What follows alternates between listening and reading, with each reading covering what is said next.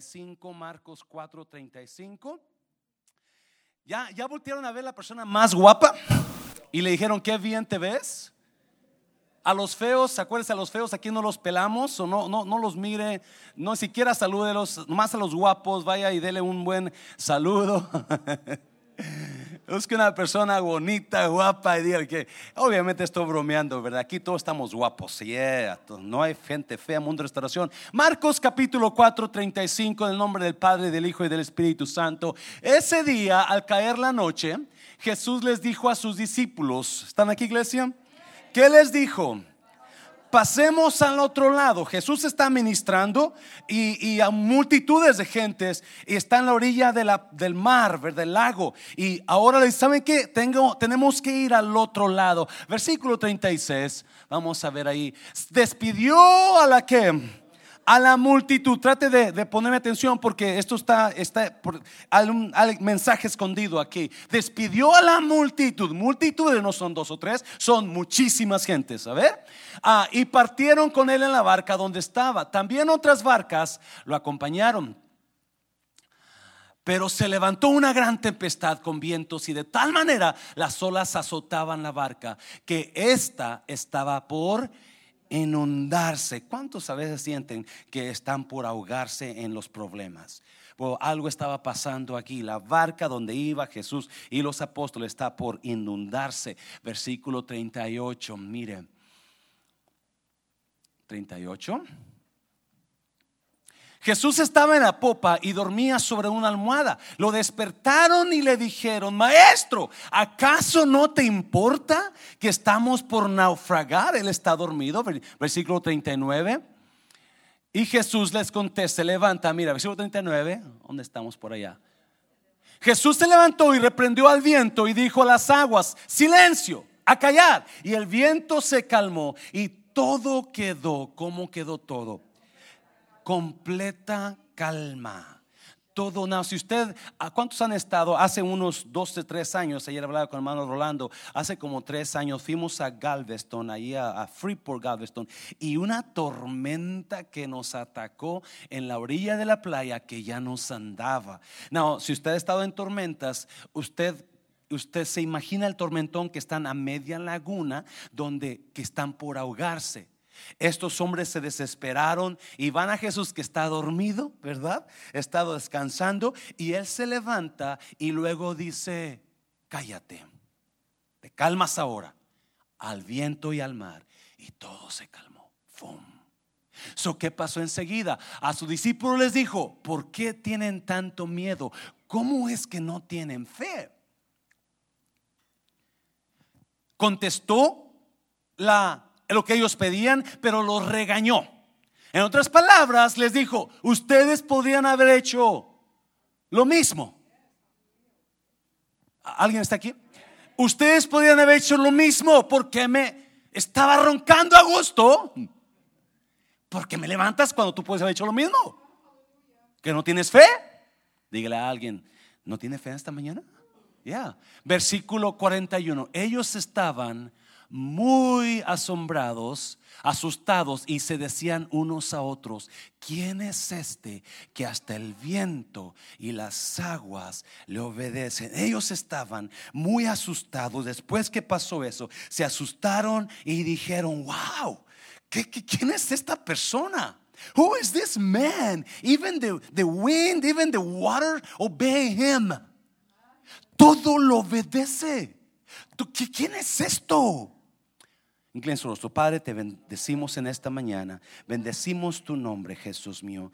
Y te damos gracias por cada papá que está aquí, que representa a su familia. Bendecimos a cada padre, bendecimos a cada visitante en el nombre de Jesús. ¿Cuántos dicen amén? Puede tomar su lugar. Voy a tratar de ser breve en esta mañana. Ya tengo mucha hambre. Y yo sé que no me han dicho nada, pero me imagino que van a, alguien me tiene que llevar a comer de mi familia, ¿verdad? So, so ya no puedo esperar hasta pero mientras, mientras estaba esta semana pensando en el Día del Padre, ah, Dios me dio una serie nueva que comenzamos hoy.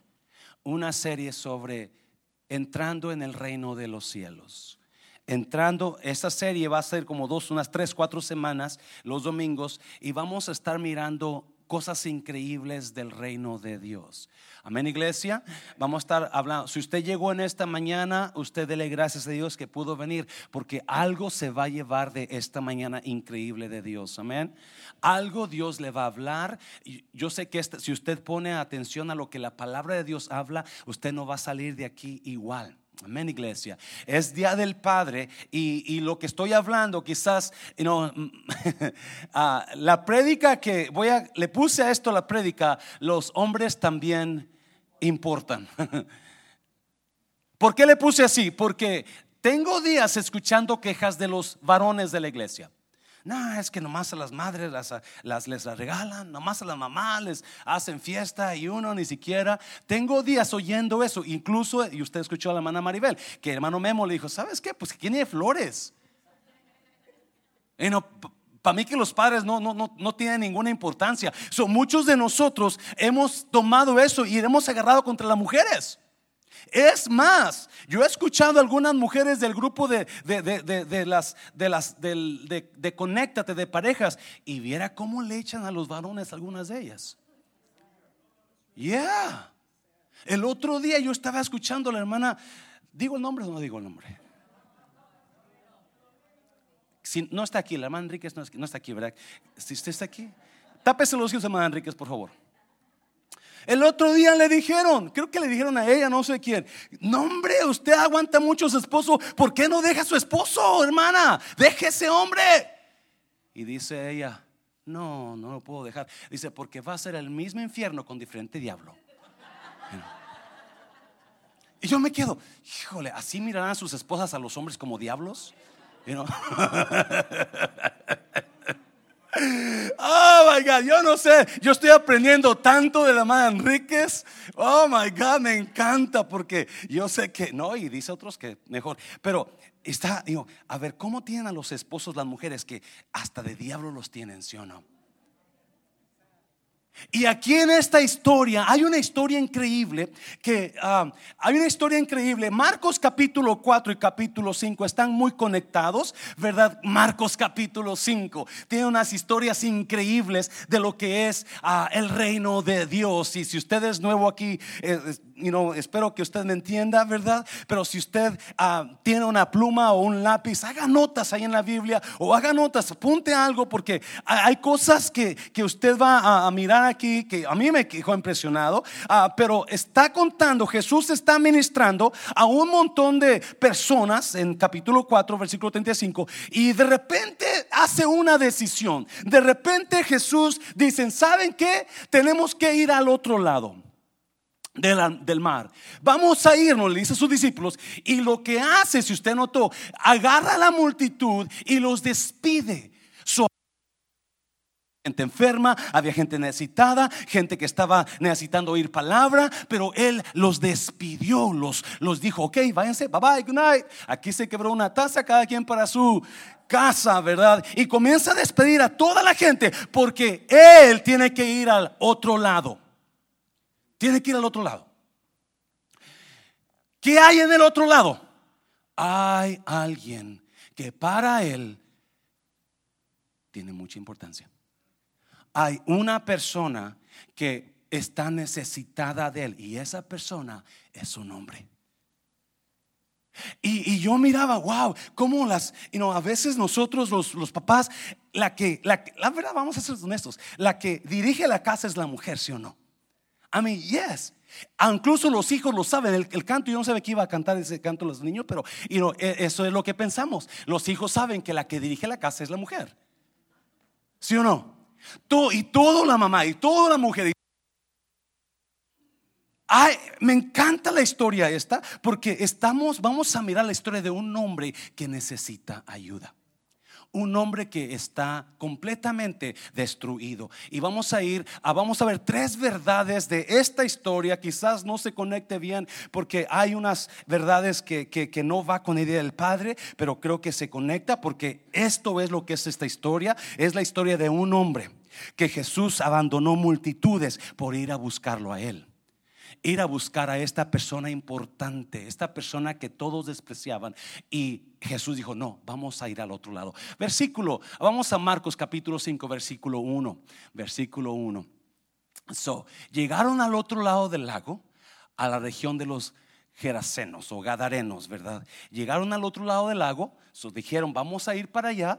En medio de la, del, del, caminar al otro lado les pegó esta tormenta grande, pero llegaron a donde iban a llegar. Versículo 2. Y en cuanto Jesús salió de la barca, se le acercó un hombre que tenía un espíritu impuro estaba endemoniado. Sonote, en cuanto se bajan de la barca, llega este hombre corriendo con un con endemoniado. Está endemoniado. Versículo 3. Este hombre vivía entre los sepulcros y nadie lo podía sujetar, ni siquiera con qué? Con cadenas. Un hombre bajo el dominio de Satanás. Muchas veces había sido sujetado con grilletes y cadenas, pero él rompía las cadenas y despedazaba los grilletes, de manera que nadie podía dominarlo. Nadie podía dominarlo. Era un hombre que estaba totalmente poseído por el diablo y lo, encadenaban y ¡pum! De Satanás lo ayudaba a romper cadenas. Este hombre andaba de día y de noche por los montes y los sepulcros gritando y lastimándose con las piedras. Versículo 6. Pero al ver a Jesús de lejos, corrió para rodearse delante de él. Versículo 7. Y a voz en cuello le dijo, ¿qué le dijo?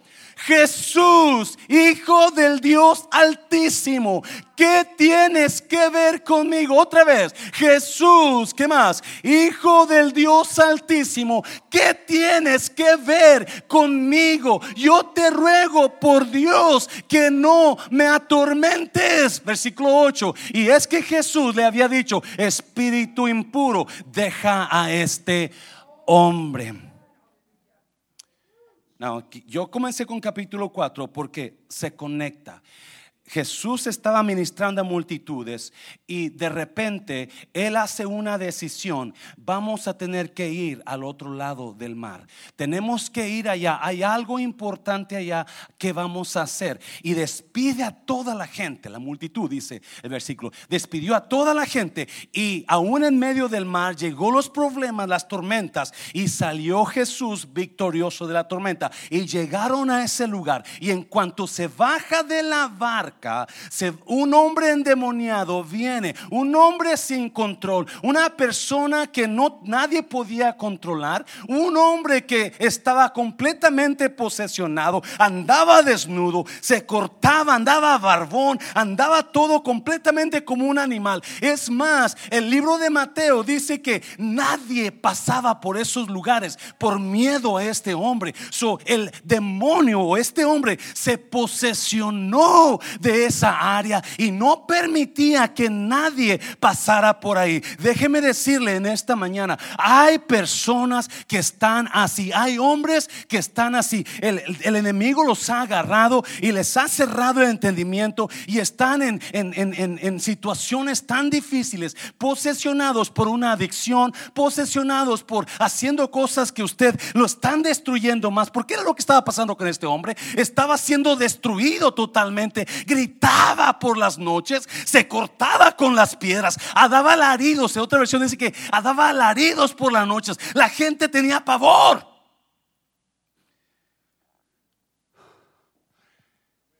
Y Jesús decide ir para allá.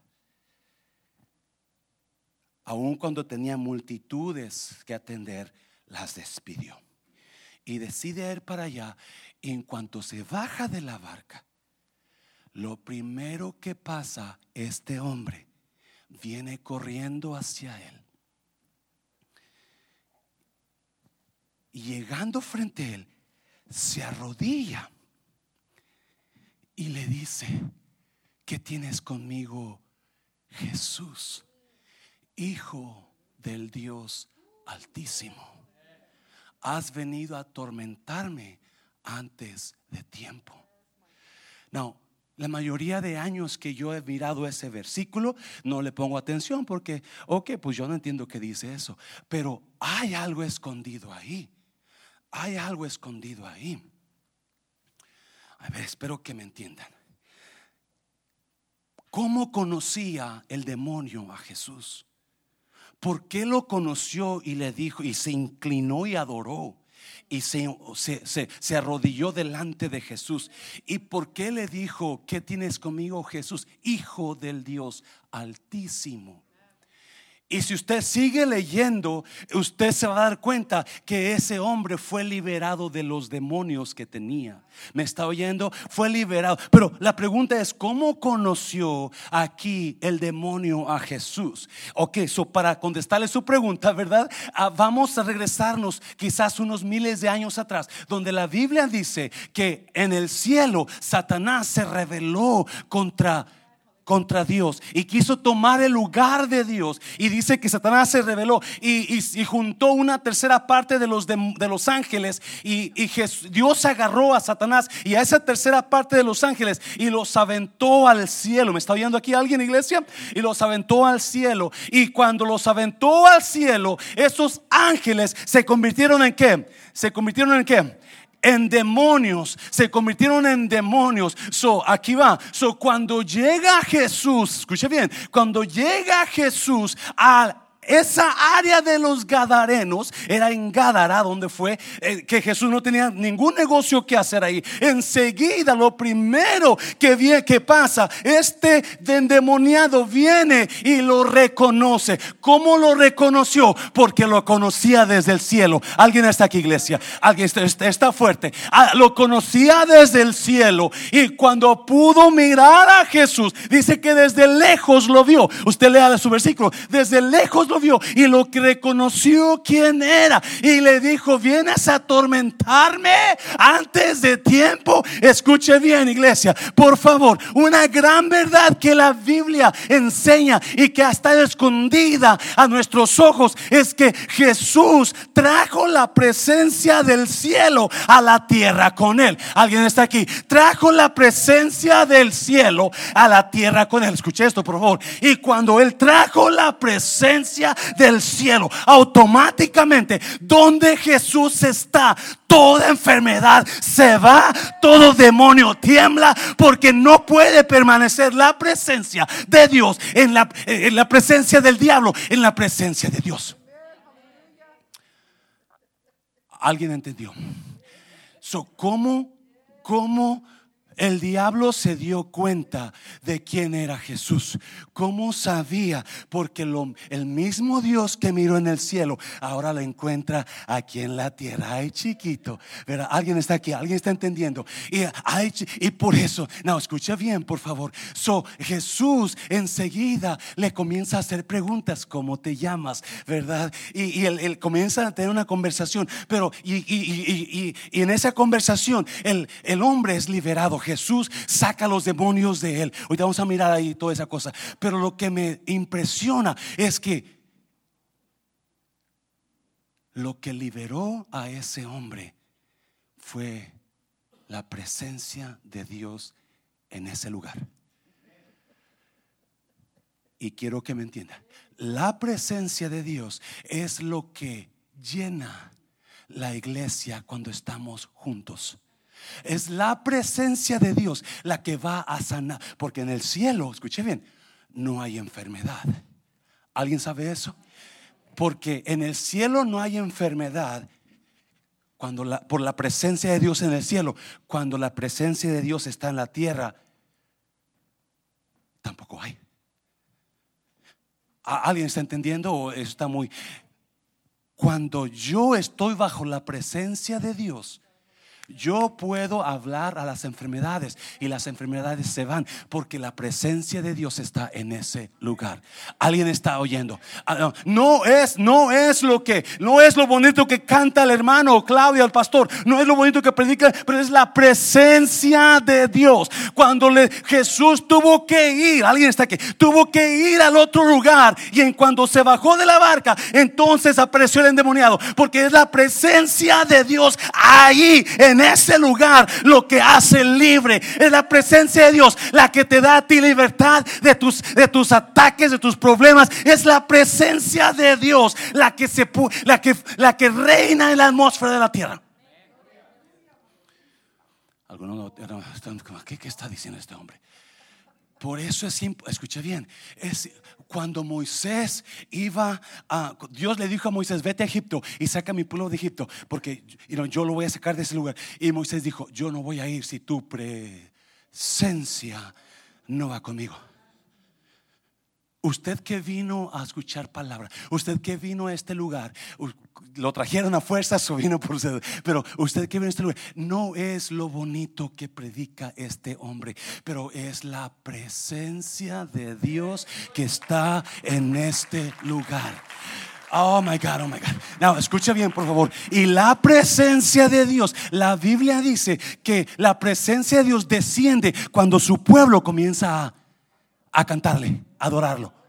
Cuando Alguien está aquí, por favor. Entienda esto. Fue la presencia de Jesús en ese lugar la que hizo la libertad del demonio. Jesús no estaba, pero sabía que había una persona que era un hombre y que era importante para él. Voy a ir, tengo que estar allá. Mi presencia tiene que estar en ese lugar. Y cuando llega a ese lugar, exactamente es lo que pasa. Ese endemoniado llega y es libre por la presencia. Porque lo conoció así el demonio porque lo conocía ya. En la presencia de Dios no hay enfermedad. En la presencia de Dios no hay demonios el problema es que nosotros no entendemos que para estar libre de nuestras preocupaciones y nuestros demonios, porque alguien tiene aquí demonios, yeah, yo tengo varios demonios, y no necesariamente demonios de demonios, pero demonios de tontera y media. Me está oyendo iglesia que, que me peleé conmigo, mis pensamientos son mis demonios, mis, mis frustraciones son mis demonios. Alguien está entendiendo mi iglesia, pero es donde es, mis preocupaciones son mis demonios, mis pensamientos son mis demonios, mis, mis, mis problemas son, son los demonios pero cuando estoy bajo la presencia de Dios, esos demonios de preocupación huyen, esos demonios de problemas huyen, porque estoy bajo la presencia, la atmósfera, la atmósfera del cielo bajó a la tierra cuando Jesús vino. Mm.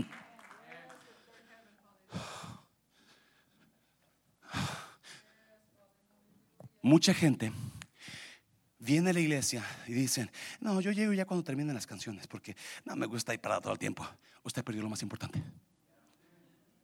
Usted perdió lo más importante del servicio. La presencia de Dios. No, no me lo entienda. La palabra es lo que va a salvar a la persona, pero es la presencia es la que te quita los problemas. Alguien está aquí. Es la presencia es la que te libera de lo que estás pasando. Es la presencia es la que te sana. Es la presencia es la que abre puertas. Mire en Hechos 15, 16. Y cuando comenzaron a cantar y adorar, Pablo y Silas, ¿qué pasó? La presencia de Dios descendió y puertas se abrieron y cadenas se soltaron. Porque es la presencia de Dios la que vino con Jesús, la que hace el milagro. So, cuando usted no llega a la presencia de Dios, usted perdió su oportunidad. Oh. Alguien está aquí pasen el altar. Y nomás dos, tres personas pasan. Pero si usted entendiera lo que es la presencia, usted estuviera aquí cada vez que viene, me está oyendo, porque es la presencia la que te libera. Aleluya. Uh, escucha bien, por favor. ¿Por qué leí capítulo 4 de, de, de Marcos? Porque dice que Jesús estaba en la barca durmiendo. O sea, él estaba ahí y él estaba y él se molestó con sus discípulos porque él sabía, yo estoy aquí simplemente con que hablen la palabra. Y esas tempestades se van a... Mi presencia está aquí con ellos. Pero fueron a despertarlo. Y lo que pasó es que cuando se levantó Jesús, él tenía lo que hizo lo que tenía que hacer. Habló la palabra porque la presencia ahí estaba. Alguien está hablando. Porque en, la, en el cielo no hay demonios. ¿Me está oyendo? En el cielo no hay demonios. Por eso cada vez en el cielo no hay tempestades. Alguien está aquí.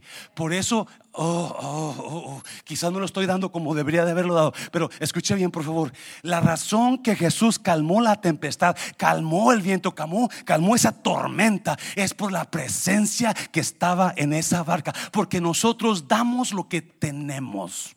Lo que tenemos, lo que nos cubre, eso soltamos. Alguien está aquí, iglesia. Lo que nos cubre, lo que traemos dentro, eso soltamos. Si yo traigo enojo, eh, yo voy a soltar enojo contra los demás. Pero si yo traigo gozo, yo voy a dar gozo a los demás. Porque lo que yo traigo, eso suelto. Y cuando Jesús está en un lugar, Él trae presencia de Dios. Alguien está aquí. Y lo que Él trae, lo va a soltar donde quiera que Él esté. Aleluya. Dáselo fuerte, dáselo fuerte. Oh. Hay una palabra en Mateo. Pon en Mateo, por favor, mijo. Mateo capítulo, creo que es 8, no me acuerdo. Mateo, Mateo 8. Hay una palabra que te mandé ahí, atrásito. Ah, es Mateo, Mateo 4, perdón, Mateo 4. Donde, donde comienza Jesús a predicar. Mateo, si te vas para atrás, comienza Jesús a predicar. Y Jesús, Él habla y, el escritor, pero Mateo, Mateo eh, comienza a hablar de Jesús. Cuando Jesús oyó que habían encarcelado a Juan el Bautista, regresó a Galilea. No, mire, versículo 13. Partió de Nazaret y se fue a qué? Se fue a qué? A vivir a Capernaum, que está junto al lago en la región de Zabulón y de Neftalí. Se fue a vivir a Zabulón y a Neftalí, en la región de Zabulón, en Capernaum. Se fue para allá Jesús cuando comenzó su misterio. mire, para cumplir lo dicho por el profeta Isaías 15. ¿Tierra de qué? Zabulón y tierra de Neftalí, camino del mar, al otro lado del Jordán, Galilea de los gentiles, 16.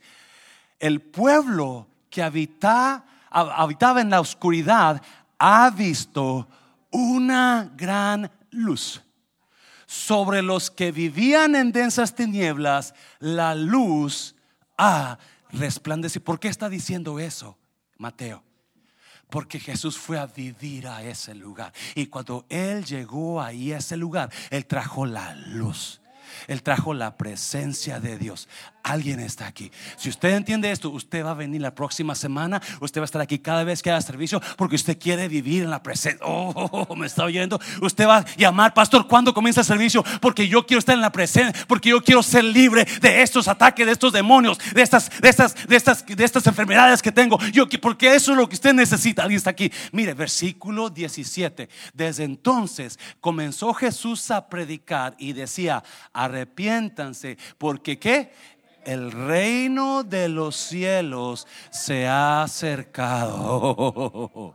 Oh, oh, oh, Yo traigo el reino de los cielos aquí a la tierra. Yo traigo la unción celestial aquí. Aquí está con ustedes. Me está oyendo iglesia. Cuando Jesús vino a la tierra, Él trajo poder celestial para cuando haya la presencia de Dios en nuestro área, en nuestros servicios, milagros pasen, enfermedades sanen, diablos salgan o problemas se vayan, preocupaciones se quiten, porque el reino de los cielos, la atmósfera celestial vino a este lugar. Dáselo fuerte, Señor, dáselo fuerte. Oh. Por eso. Oh, es que hay mucho, por eso voy a comenzar una serie sobre esto. Hay mucho que hablar de esto. Y cuando usted salga de esta serie, cuando se termine, usted va a ser una persona que no importa qué problema usted pase en la vida, usted se va a sentir gigante en contra de sus problemas. ¿Me está oyendo iglesia? Esas preocupaciones que usted tenía, usted las va a poder vencer. Esas levantadas de madrugada que usted está teniendo, se le van a parar, se van a quitar. Porque se va a dar cuenta, no importa, yo, la presencia de Dios está conmigo. Dáselo fuerte, Señor, dáselo fuerte. Ah, mire, so, vamos para Marcos otra vez, capítulo 5, número 2. la verdad que yo agarro de ahí es que la primera verdad es que Jesús trajo la presencia de Dios aquí a la tierra con él. Por eso los diablos lo reconocían. Por eso las enfermedades sanaban delante de él. ¿Alguien está aquí, iglesia? Por eso cuando le dijo al viento y al mar, cállate, enmudece, se paró. Porque en el cielo no hay tormentas. Usted que está pasando por tormentas, usted necesita entrar a la presencia de Dios. Oh. La próxima vez que usted venga a un servicio de, la iglesia, véngase al altar a la presencia de Dios. Yo, yo, lo estoy inspirando, no forzando. Yo no creo en forzar a nadie. Yo creo en inspirarlo. y la otra verdad que yo encuentro, mire, versículo 8. Y es que Jesús le había dicho al endemoniado, espíritu impuro, deja a este hombre. 9. Jesús le preguntó, ¿cómo te llamas? Y él respondió, me llamo, diga conmigo legión, legión, porque somos muchos. Y el hombre le rogaba e insistía que no los mandara lejos de aquella región. ¿Lo, lo oyó? no, no, no, no, no, no, no, sácanos, pero no queremos salir, pero ya que nos vas a sacar, no nos mandes lejos. Versículo 11. Cerca del monte pasía un gran hato de cerdos, 12. Y todos los demonios, ¿cuántos? Todos los, son era uno, ¿verdad? ¿Cuántos demonios eran? ¿Cuántos son muchos? Una legión. De acuerdo a, la, a los expertos en Biblia, una legión romana de soldados era de 6 mil a 12 mil soldados. Usualmente dicen que eran 6,666. So hay varios, pero por lo menos 6 mil. 6 mil demonios en un hombre. Mujer, hágame un favor, mire a su esposo. ¿Cuántos demonios cree que tenga él?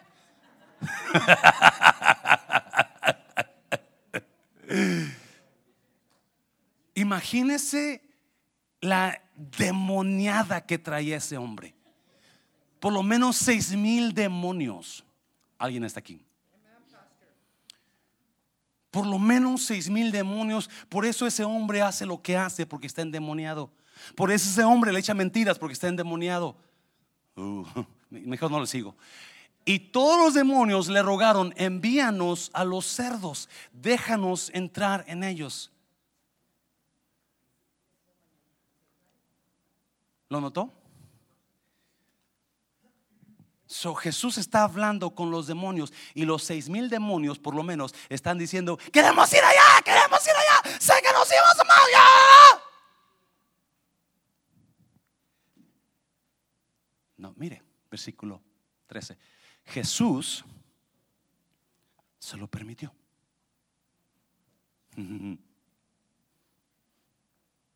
Y en cuanto los espíritus impuros salieron del hombre, entraron a los cerdos, que eran como dos mil. Yo he estado en granjas donde hay cerdos y cómo apestan. Híjole. ¿Alguien ha estado en granjas donde hay granjas de cerdos y la peste que hay? Imagínense dos mil cerdos, la peste que traían y más con los demonios encima. En cuanto, Jesús, y en cuanto los espíritus impuros salieron del hombre, entraron en los cerdos que eran como dos mil. Y el hato se lanzó al lago por un despeñadero y ahí se ahogaron. Y aquí está el mensaje. Aquí está el mensaje. Ya, ya, ya voy a terminar rápidamente.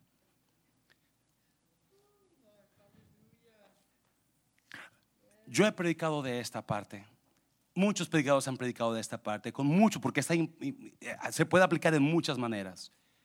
Pero hay una razón que Jesús fue a ese lugar. Hay una razón que fue a ese lugar. Acuérdese, cada vez, usted ve el Nuevo Testamento, cada vez que Jesús iba a un lugar y especialmente a lugares donde él no tenía que ir, ¿a qué va a Gadara? A Gadara. No, ellos no son judíos, no son, no son creyentes, ellos son, son gentiles. El hecho de que eran creadores de cerdos habla de que ellos no eran judíos, porque los judíos no tienen cerdos. No comen cerdo, no, no, no, no crecen cerdos, no hacen nada. So, él estaba en un lugar donde no tenía que ir. Alguien está aquí. Alguien está aquí. Él está en un lugar donde no tiene, he has no business there. No tiene ningún negocio, ni, ni, ni pito que me toque ahí, como se me llama, ¿verdad? Ahí no te toca ningún pito, ¿para qué vas para allá? ¿Verdad? Y, y, y eso, eso no es malo, ¿verdad? Ok, porque eso mi mamá me decía, yo le voy a reclamar cuando estaba al cielo. No tengo ningún negocio, pero Jesús despidió a un montón de multitud de gente para ir a Gadara porque había un hombre, me está oyendo, había un hombre que necesitaba ayuda, había un hombre que necesitaba ser restaurado a su hombría, a su nivel que Dios lo llamó, al hombre que Dios lo quería ver. Y déjeme decirle, en el Día del Padre, muchas veces a nosotros los padres, ah, lo felicito, ha hecho un excelente trabajo con sus hijos. Oh, pastor, usted ha sido papá, usted ha sido mamá. Ay, qué bonito trabajo. Y mentira, la verdad es esta. Muchos padres traemos hemos criado a nuestros hijos de una manera que no es muy buena o no nos hemos dado un buen ejemplo o hemos fracasado en crear. Uh, alguien está aquí, iglesia. la, verdad es que la mayoría de nosotros, los hombres y los padres, hemos hecho un horrible trabajo con nuestros hijos. Hemos hecho un horrible trabajo con nuestros hijos. Nuestros ejemplos los han llevado a dudar de nosotros. Nuestros ejemplos los han pensado, puesto a, pensar a que, qué clase de padre tengo. Algunos de nosotros quizás hemos sido un mal ejemplo y este hombre necesitaba esa ayuda porque estaba metido de demonios interiores y muchos de nosotros tenemos eso aquí en nuestro interior. ¿Cómo, cómo le hago para hablar con mi hijo? ¿Cómo le hago para, cómo le, cómo ya la regué? ¿Cómo y otra vez en mí. y él no, no ha sido un buen padre. Y este hombre sabía Jesús que necesitaba ayuda. Dígale a alguien, voltea a un hombre, dígale, usted es importante para Dios. Usted voltea a un hombre, dígale, usted es importante para Dios. Porque Jesús fue eso allá, a buscar un hombre. Un hombre que necesitaba la ayuda. Un hombre que estaba metido en drogas. Un hombre que necesitaba quizás ser librado del alcohol un hombre que necesitaba ser liberado de la pornografía. Un hombre que quizás no supo darle, eh, mirar a sus hijos como sus hijos y les dio el mal ejemplo. Y eso era este hombre. Él estaba completamente destruido. Él estaba completamente destruido, desnudo, violento. No dejaba que nadie pasara por ahí pero en las noches gritaba. ¡Ah! Porque en cada hombre hay dolor cuando ve que sus hijos quizás no andan bien y se siente mal. O quizás que no le dio un, buen ejemplo a los hijos y se siente mal. ¿Y, y qué hacemos? Gritamos a solas. La Biblia dice que este hombre andaba solo en los sepulcros en las noches. Y se cortaba y se cortaba y gritaba. Y, un, una, una versión diferente dice, y daba alaridos en las noches. Todos lo ignoraban, evitaban pasar por ahí. Todos sabían, hablaban del hombre que está endemoniado en los sepulcros. Todos y nadie pasaba por mí. Usted ve a Mateo y, dice que nadie pasaba por ahí porque le tenían miedo, porque no querían tener nada que ver con él. Lo despreciaban. Pero había una persona que despidió multitudes porque se dio cuenta, ahí hay un hombre que no sabe ser, no sabe, no sabe ser un buen esposo. Ahí hay un padre que no sabe ser un buen hijo. Y le voy a decir la verdad y no es coincidencia que todos los hombres se sientan ignorados y nomás a las mujeres se les apapache en el Día de las Madres. No estoy hablando mal de las mujeres, simplemente que hay una gran verdad. Dios agarró al hombre y le dijo, tú eres el líder de tu casa, tú eres el hombre, tú eres el que va a infundir respeto. Y la verdad es esta. Eso se ha volteado. En la casa al que menos respetan es a usted, varón. Al que menos respetan es a usted porque no lo ven como el hombre de la casa. Lo ven como el juguete de mamá o el trapeador de mamá. Porque cuando la mamá habla es cuando se hacen las cosas. Cuando usted habla, lo ignoran. Ah, es papi. Ah. Yes. Joven, déjame enseñarte una palabra esta tarde. Honra.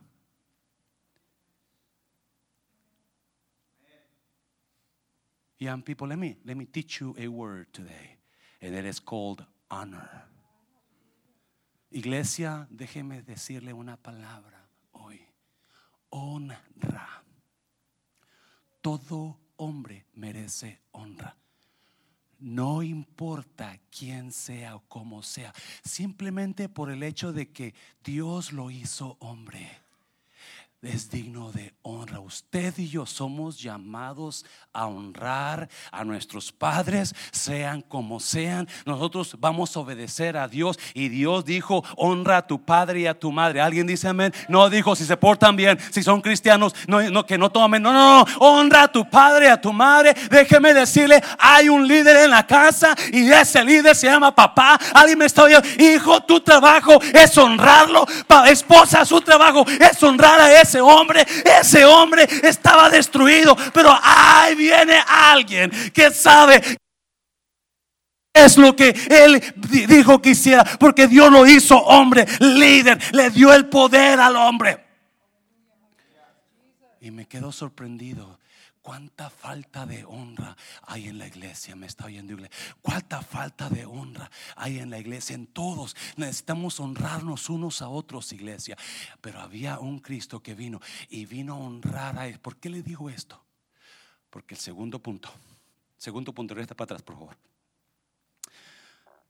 Todos los expertos en Biblia se preguntan por qué los demonios escogieron a los cerdos. Y la mayoría llega a un acuerdo. Es que los cerdos era la provisión o manera que la gente se mantenía en esos lugares. Su función, su, se mantenían de crianza de cerdos. So, si usted sigue leyendo, vamos a ir leyendo, los que vivían en esa área le pidieron a Jesús que se fuera cuando escucharon que los cerdos se mataron. ¿Alguien está aquí? Escuche bien.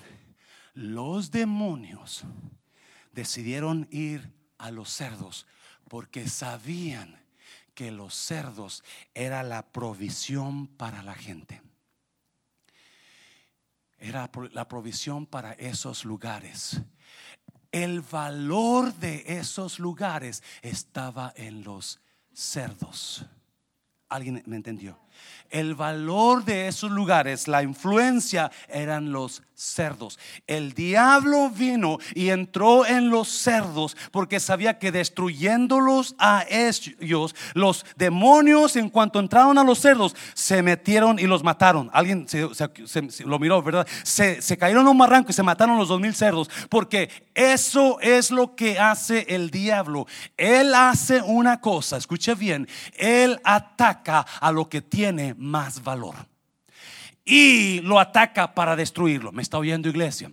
Se lo voy a repetir, no me entendieron. El diablo siempre ataca a lo que valoramos más. Usted, yo soy pastor y tengo una iglesia que dirigir. Y adivine dónde me va a atacar el diablo. En la iglesia. ¿Me está oyendo? Para destruir la iglesia, para destruirme a mí. Usted es, usted es varón y adivine dónde lo va a atacar su, el diablo. En su matrimonio. Porque sabe que si matrimonio se destruye, usted va a estar destruido. Adivine dónde lo va a atacar a, usted eh, como, como hombre en sus hijos. Porque usted lo que más valore de ustedes sus hijos. Y eso es lo que va a hacer el diablo. El diablo ataca lo que más valoramos. El diablo ataca lo que valemos más. ¿Alguien me está entendiendo? Y la razón es que el diablo había estado metido en este hombre. Es por el valor que miró Jesús en este hombre. Alguien dígame el valor. Este hombre que todos, que todos hacían a un lado. Este hombre que todos murmuraban de él. Este hombre que andaba desnudo en las noches solo es que nadie miraba nada en él.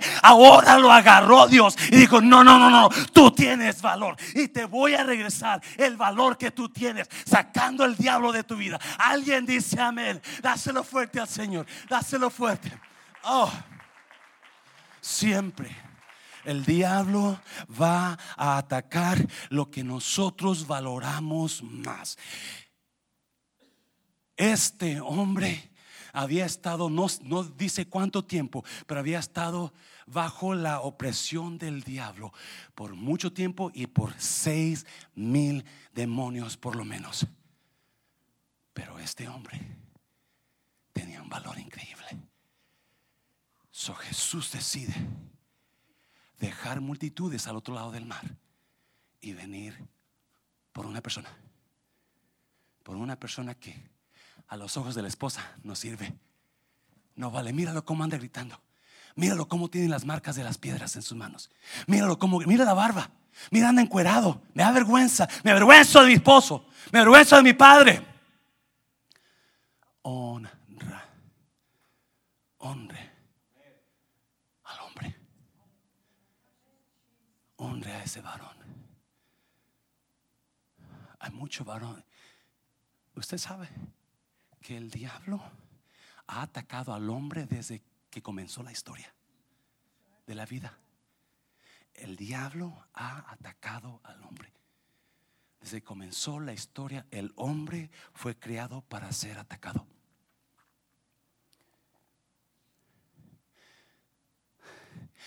Cuando Moisés nació, Faraón dio un edicto porque odiaba a los judíos. Todo varón que nazca de los judíos, échenlos al río, menos a las mujeres. Todo varón que nazca de los judíos, échenlos al río, menos a las niñas. Si es niña, déjenla que viva. Si es varón, mátelo. Cuando vino Jesús y fueron los magos a Herodes, y les preguntaron los magos a Herodes, ¿dónde ¿Dónde está el rey de los judíos? Se llenó de envidia Herodes y mandó matar a todo, usted lo adivinó, niño, menos de tres años de edad. ¿Por qué? Porque el hombre es atacado. El hombre es atacado por Satanás. El hombre muere, usted mira las estadísticas, muere mucho antes que la mujer mucho antes que la mujer, porque el diablo lo quiere muerto a usted. Escuche bien, por favor, varón. Vamos a leer, vamos a leer 8 y 13, vamos a leer rápidamente y vamos a seguirle de corriente. Y es que Jesús le había dicho, espíritu impuro, deja a este hombre. Versículo 9, rápidamente, para terminar. Jesús le preguntó, ¿cómo te llamas? Y respondió, me llamo Legión porque somos muchos días. Y el hombre le rogaba, le rogaba e insistía que no lo mandara lejos de aquella región. 11, cerca del monte pareció un granato de cerdos. 12, y todos los demonios le rogaron, envíanos a los cerdos, déjanos entrar a ellos. 13, Jesús se lo permitió y en cuanto los espíritus impuros salieron del hombre, entraron en los cerdos, que eran como dos mil. Y el lato se lanzó al lago por un despeñadero y ahí se ahogaron. Jesús se lo permitió y en cuanto los espíritus impuros salieron del hombre, entraron en los cerdos.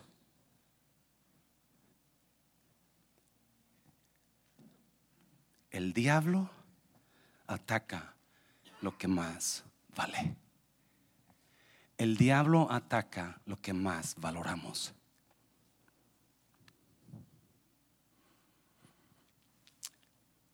La única manera de que este hombre fuera liberado de sus demonios fue la presencia de Dios. Estamos hablando de la presencia de Dios, ¿sí o no? Fue la presencia de Dios. No, pastor, es que yo voy a Alcohólicos Anónimos, a Triple A, A, y ahí, a AA, perdón, Double A, y ahí, ahí, ahí me están ayudando. Y qué bueno. Lo único que libera al ser humano es la presencia de Dios. No, escuche bien, por favor. no me quiero tardar porque ya es tarde.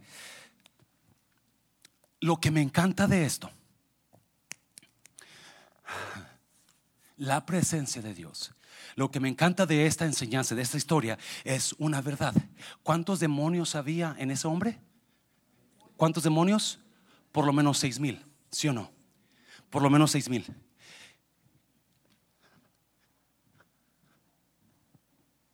¿Qué le pidieron los demonios a Jesús? Si nos sacas, permítenos ir a esos cerdos. Nosotros nos acomodamos a tu mandato, Jesús. Seis mil demonios. ¿Alguien está aquí? Seis mil demonios atacando a este hombre. Pero bajo la presencia de Dios, estos demonios se sometieron al mandato de Jesús. ¿Alguien está aquí? Si lo que te va a ayudar a ti, varón, lo que te va a ayudar a ti no es la cheve que te vientas el domingo o el sábado, ¿verdad? O no es tomar eh, en las noches. O no es lo que tú, no, lo que te va a ayudar a ti y va a, superar tu vida en todas las áreas es La presencia de Dios. ¿Alguien está aquí, iglesia? Es la presencia de Dios. Y cuando estamos en la presencia de Dios, escucha bien, por favor. Por eso Moisés, por eso Moisés ah, le dijo a Jesús, si, si tú no vas, si tu presencia no va conmigo, yo no voy. Si tu presencia yo no voy a ir. Yo necesito que tu presencia, porque lo que te va a hacer fuerte no es tu conocimiento, no es tu cara bonita, no son tus mazos, es la presencia de Dios. ¿Me está oyendo? Lo que te va a dar victoria es la presencia de Dios. Cuando está bajo la presencia de Dios, escuche bien, Esto me encanta.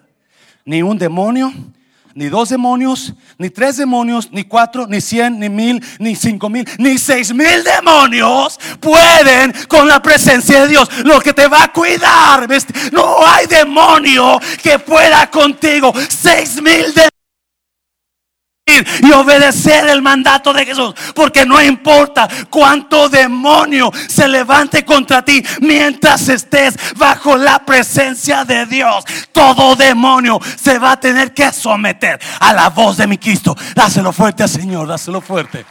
Oh. Problema es que no buscamos la presencia. No busque la presencia. No, yo no sé cómo decírselo.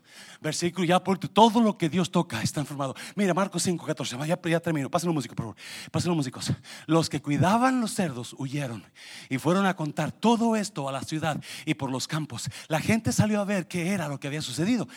cuando ven los cerdos, ¿verdad? Uh, corren todos. Versículo 15. Y cuando llegaron a donde estaba Jesús, otra vez, y cuando llegaron a donde estaba quién? Ahí está aquí, ya, ya terminó, pero todavía falta algo muy importante. Y cuando llegaron a donde estaba Jesús y vieron que el que había estado atormentado por la legión de demonios estaba, ¿qué? Sentado, vestido y en su sano juicio. Tuvieron miedo. ¿Qué le pasó? Aquí hay personas que habían estado con demonios de drogas y ahora están bien guapetones. Aquí hay personas que han estado en el alcohol y ahora están bien fuertes en Cristo Jesús. Hay personas que estaban destruyendo su matrimonio y su matrimonio está floreciendo ahora. ¿Por qué? ¿Por qué? Por la palabra y la presencia de Dios. ¿Me está viendo iglesia?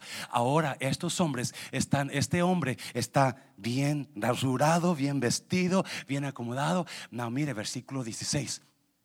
Luego, los que habían visto lo sucedido con el endemoniado y con los cerdos se lo contaron a los demás, 17.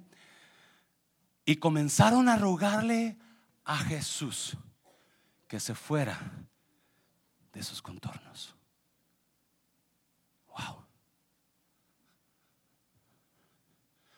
Comenzaron a rogarle a Jesús, no queremos tu presencia aquí. Vete.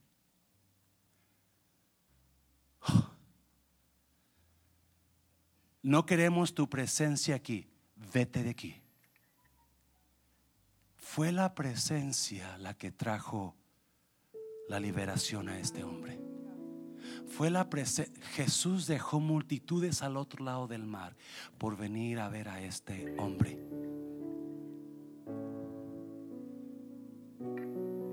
Y cuando miraron lo que Dios hizo, dijeron, no te queremos aquí. Y esa historia se repite una y otra vez. Es el, la mayor de las veces es el hombre el que no le importa la presencia de Dios. No, vete tú a tu iglesia para mujeres y viejitos. No, no, vete tú ahí, ahí, ahí, brinca y grita y llora, lo que quieras pero yo no voy.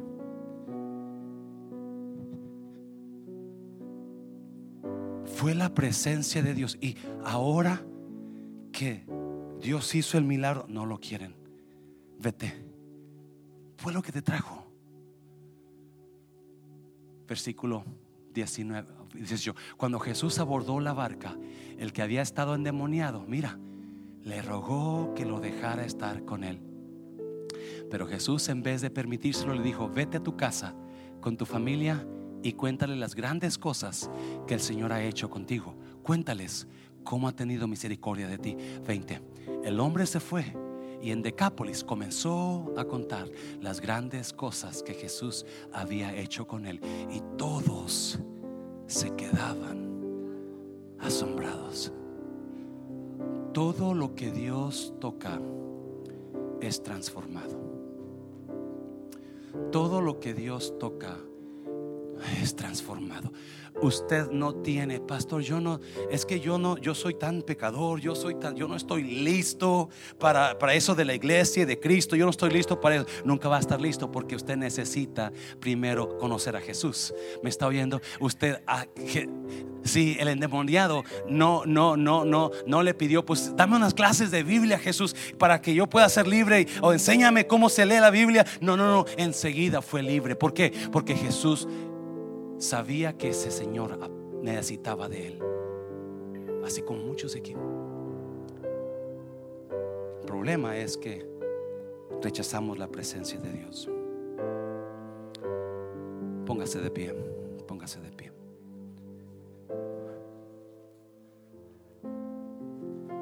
Póngase de pie. Todo lo que Jesús toca es transformado. Este hombre fue tocado por Jesús y se convirtió en un hombre de paz. Se convirtió en el hombre que Dios había llamado. A la mujer que estaba en el pozo, la mujer pecadora, le dijo, te voy a dar de beber de mi agua y de tus ríos, de tu interior correrán ríos de agua viva. ¿Alguien oyó eso? es el agua que bebemos de Jesús que nos convierte en ríos. ¿Me está oyendo iglesia?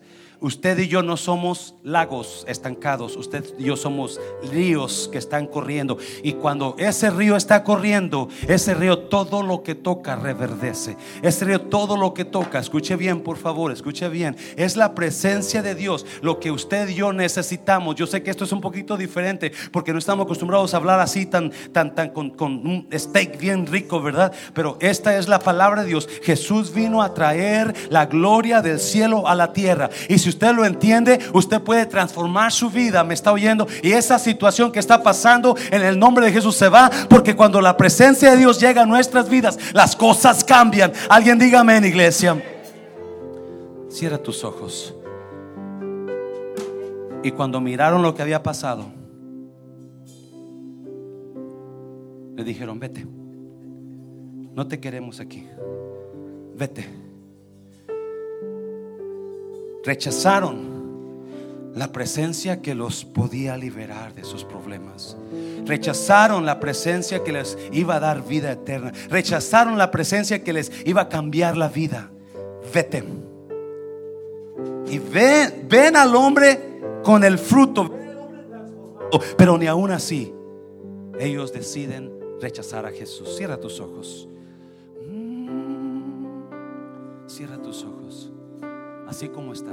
Ya nos vamos. Padre cielo, te adoramos. Así como está. Cierra tus ojos, iglesia. No quiero que nadie esté mirando. Voy a hacer un llamado a los varones de aquí de este lugar.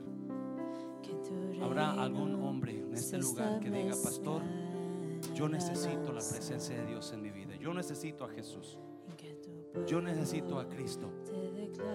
Yo ando mal, yo me identifico con ese endemoniado porque cosas pesadas estoy viviendo en mi vida, en mi matrimonio, en mi casa.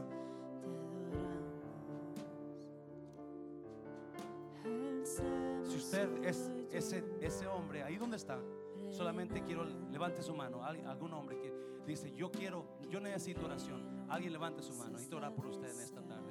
Ya miro su mano, ya miro su mano allá, ya miro su mano aquí. Puede bajar su mano. ¿Habrá alguien más? ¿Habrá alguien más? Puede bajar su mano. Baje su mano. ¿Habrá alguien más? ¿Habrá alguien más? Habrá una mujer que dirá, Pastor, yo necesito a Jesús en esta mañana. Levante su mano.